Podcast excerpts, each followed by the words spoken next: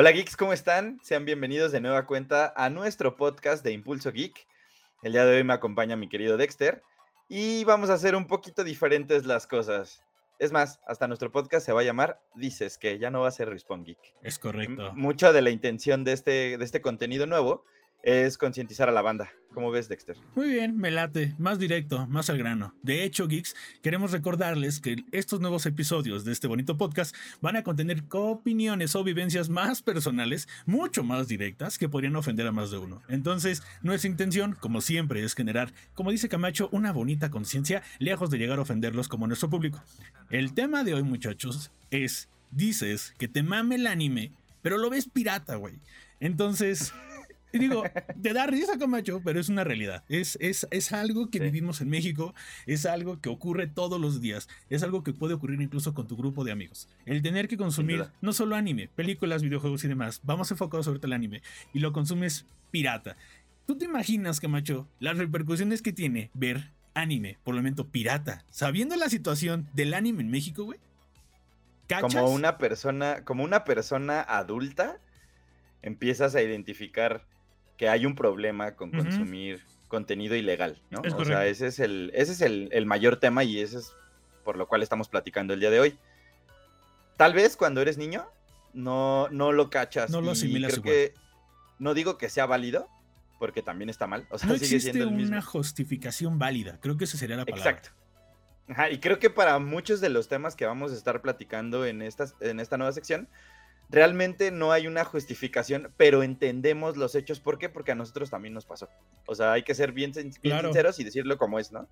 O sea, yo recuerdo, o sea, mis primeros acercamientos al anime, evidentemente fueron en la tele abierta. Entonces, ahí no identificaba si realmente estaba cometiendo un acto ilícito, independientemente de que de que TV Azteca o Televisa hubieran pagado una baba por Sailor Moon o por Dragon Ball, ¿no? O sea, porque no sabíamos, ¿no?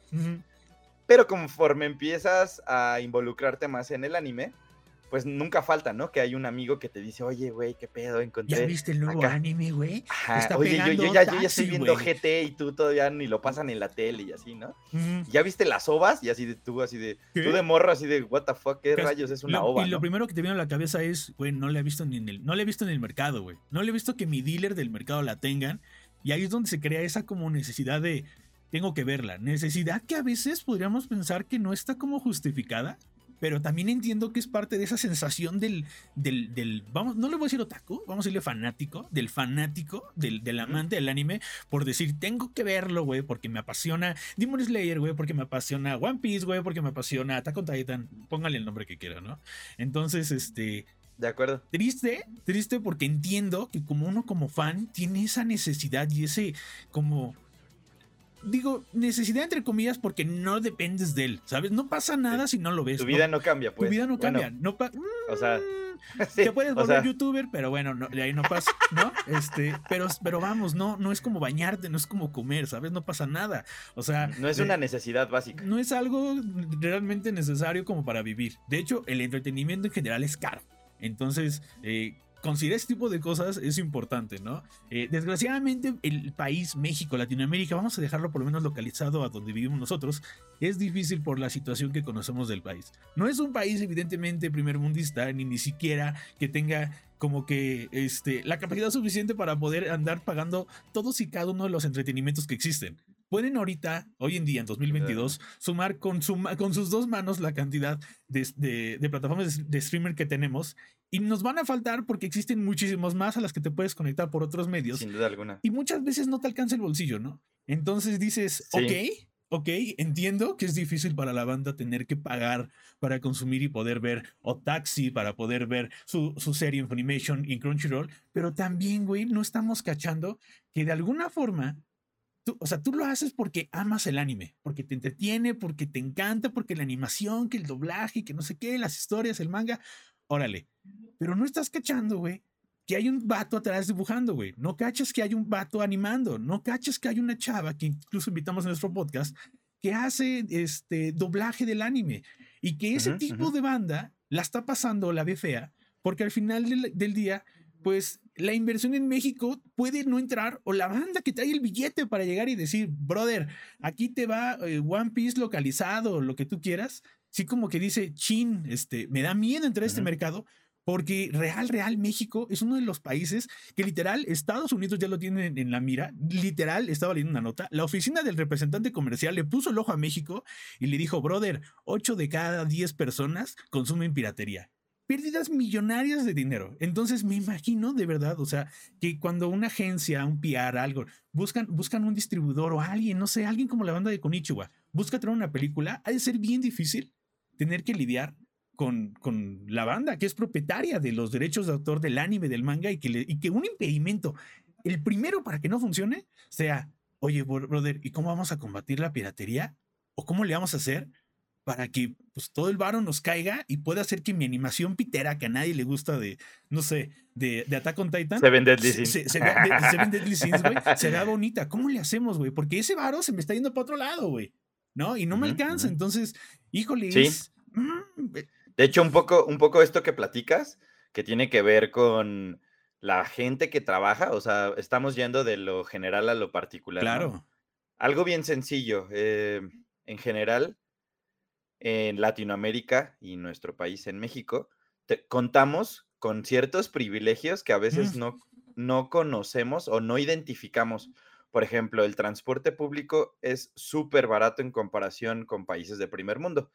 ¿Por qué? Porque los salarios aquí realmente tampoco son tan justos. Y si ya me, o sea, si ya me fui a esa parte de los salarios, evidentemente cuando un padre de familia llega a su casa y tiene dos, hijos, tres hijos, y sus hijos les dicen, oye, quiero ver esto, pues la, muchas veces optan por la salida más fácil porque están pensando en muchas otras prioridades antes de consumir el anime de manera legal. Claro.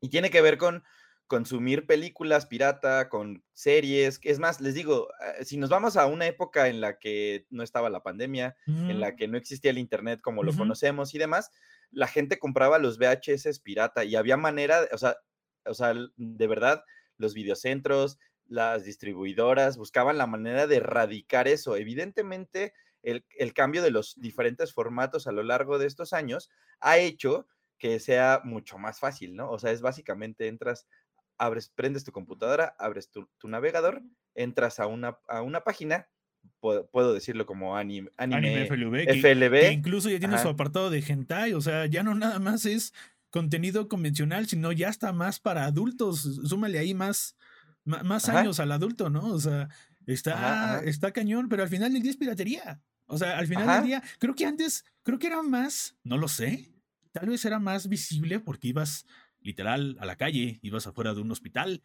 ibas a un mercado y literal te decían, güey, va calado, ¿no? O sea, eh, güey, aquí está la película que hacen en el cine y se ve bien. Y ahí vas y la compras, ¿no? Ahorita y aunque no se vea bien. Y aunque no se vea y la veías. Y ahorita, y ahorita sí se está volviendo qué fácil el llegar y, güey, Cuevana, güey, güey, anime FLV. Y es como de, brother, si tanto amas esto, güey, si tanto lo amas, ¿por qué? O sea, ¿por qué, güey? O sea, entiendo tu justificación, entiendo que no te alcance y demás, pero volvemos a lo mismo, güey. El entretenimiento realmente sale caro. Los videojuegos salen caros, o sea. Y porque nosotros también pasamos por esa parte en la que no nos alcanzaba, ¿no? Entonces, claro, sin duda. es súper importante y, creo que, porque yo lo he visto en muchos comentarios, en, algunos foros o en, en algunas redes sociales en donde se publican. Claro, en donde alguien quiere hasta justificarlo o quiere decir que él es mucho más inteligente porque no mm. lo pagó y tú sí lo pagaste. Entonces, esa es una parte muy importante de la plática de hoy, en la cual les queremos decir, realmente si hay alguien que tiene la capacidad para pagarlo, no deberían de juzgarlo, así como ustedes no les gusta que los juzguen cuando ustedes no tienen la capacidad para pagarlo. Entonces, es un poco este respeto mutuo de caballeros, así de, oye, pues si tú decidiste, como en los videojuegos, ¿no? Si tú, si tú decidiste llegar al último nivel con la skin gratuita, pero tú decidiste pagar por todas las mejoras y llegar al mismo nivel en el que nos estamos encontrando, realmente yo no debería de juzgarte, ¿no? Entonces, que, queremos mucho, queremos que la plática se convierta y que cada uno de nuestros temas se conviertan en esto.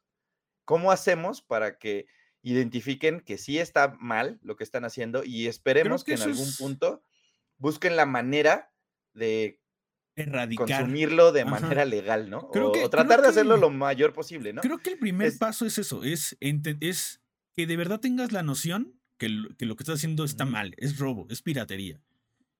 Y ya después, como dice Adrián, ok, ¿cómo le hago? Oh, bueno, este, podría juntarme con un amigo y pagar la mitad, o juntamos, somos tres y pagamos tres, y, y, o a lo mejor me junta en casa un amigo, no lo sé, pero desgraciadamente el, el, estos tipos de actos de piratería en manga, anime y demás, que es, es impresionante la forma en la que incluso lucran con ello, lucran con la piratería. Con Además, o sea, o sea ya es un paso más. Súmale, porque también lucran con, la, con, con, el manga, ¿no? Hay aplicaciones del manga que te cobran una suscripción para no, no meterte ads y es como que, brother. La Friki Plaza, eh, la, la, Friki Plaza era un lugar sostenible antes de la pandemia, no sé cómo está ahorita, pero antes de la, de la pandemia, era un lugar sostenible porque había una gran cantidad de personas que iban a comprar anime pirata y que eso hacía, o sea, eso le llenaba los bolsillos a las personas que están ahí, no Para pagar el local, entiendo que claro. Eh, entiendo que es, su, que su, su, chamba y que entiendo que tienen igual, ellos tienen que ir a alimentar a sus familias y cumplir con ciertos gastos,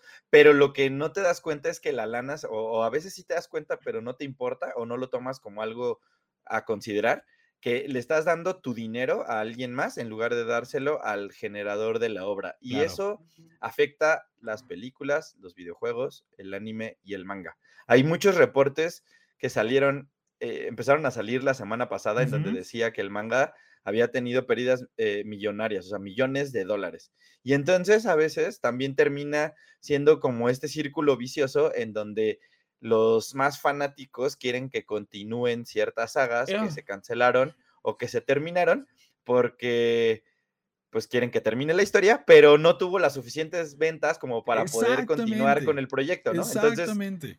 es ese círculo vicioso del cual no salimos los latinoamericanos y hay que decirlo como es, está bien gacho y ojalá que cada uno se sienta orgulloso de lo poquito que puede llegar a consumir, que es legal y que lo, o sea, básicamente por eso me encanta esta frase de es poquito, pero es trabajo honesto, ¿no? Y es honrado, claro. Así es. ¿Cómo ves, Dexter? Creo que esta es una muy buena dinámica que queremos continuar y que queremos retomar, tal vez más de una vez a la semana, con de ser posible. pláticas muy, muy focalizadas y que estén muy centradas en un tema. El día de hoy hablamos de esto. Si tienen algún comentario o sugerencia al respecto, también estaría buenísimo que nos lo dejaran saber. Recuerden, en los comentarios, tenemos, tenemos un gran disclaimer que esto no está hecho con, con la intención de ofender a nadie. No, nosotros tampoco es que seamos ricos y que a, a veces tenemos que perdernos de ciertos contenidos porque no nos alcanza. Spider-Man pero... uno de ellos. Exacto, exacto. Y, tal vez no era porque no pudieras pagar el boleto. Era porque la pandemia estaba muy difícil. Tú estabas, eh, o sea, pensando primero en tu seguridad antes de exponerte a ir a un cine y que te, que te contagiaras de COVID, ¿no? Entonces, es importante eh, que empecemos a platicar como de estas cosas y que si tienen dudas y demás. O quieren que hablemos de algo en particular. Algo en particular que ustedes crean que sí es. Exacto. Mm, Sí, podría ser un buen tema de debate y entonces vamos a tener estas sesiones en las que platicamos dos personas del equipo de Impulse Geek para poder debatirlo. Entonces está buenísimo.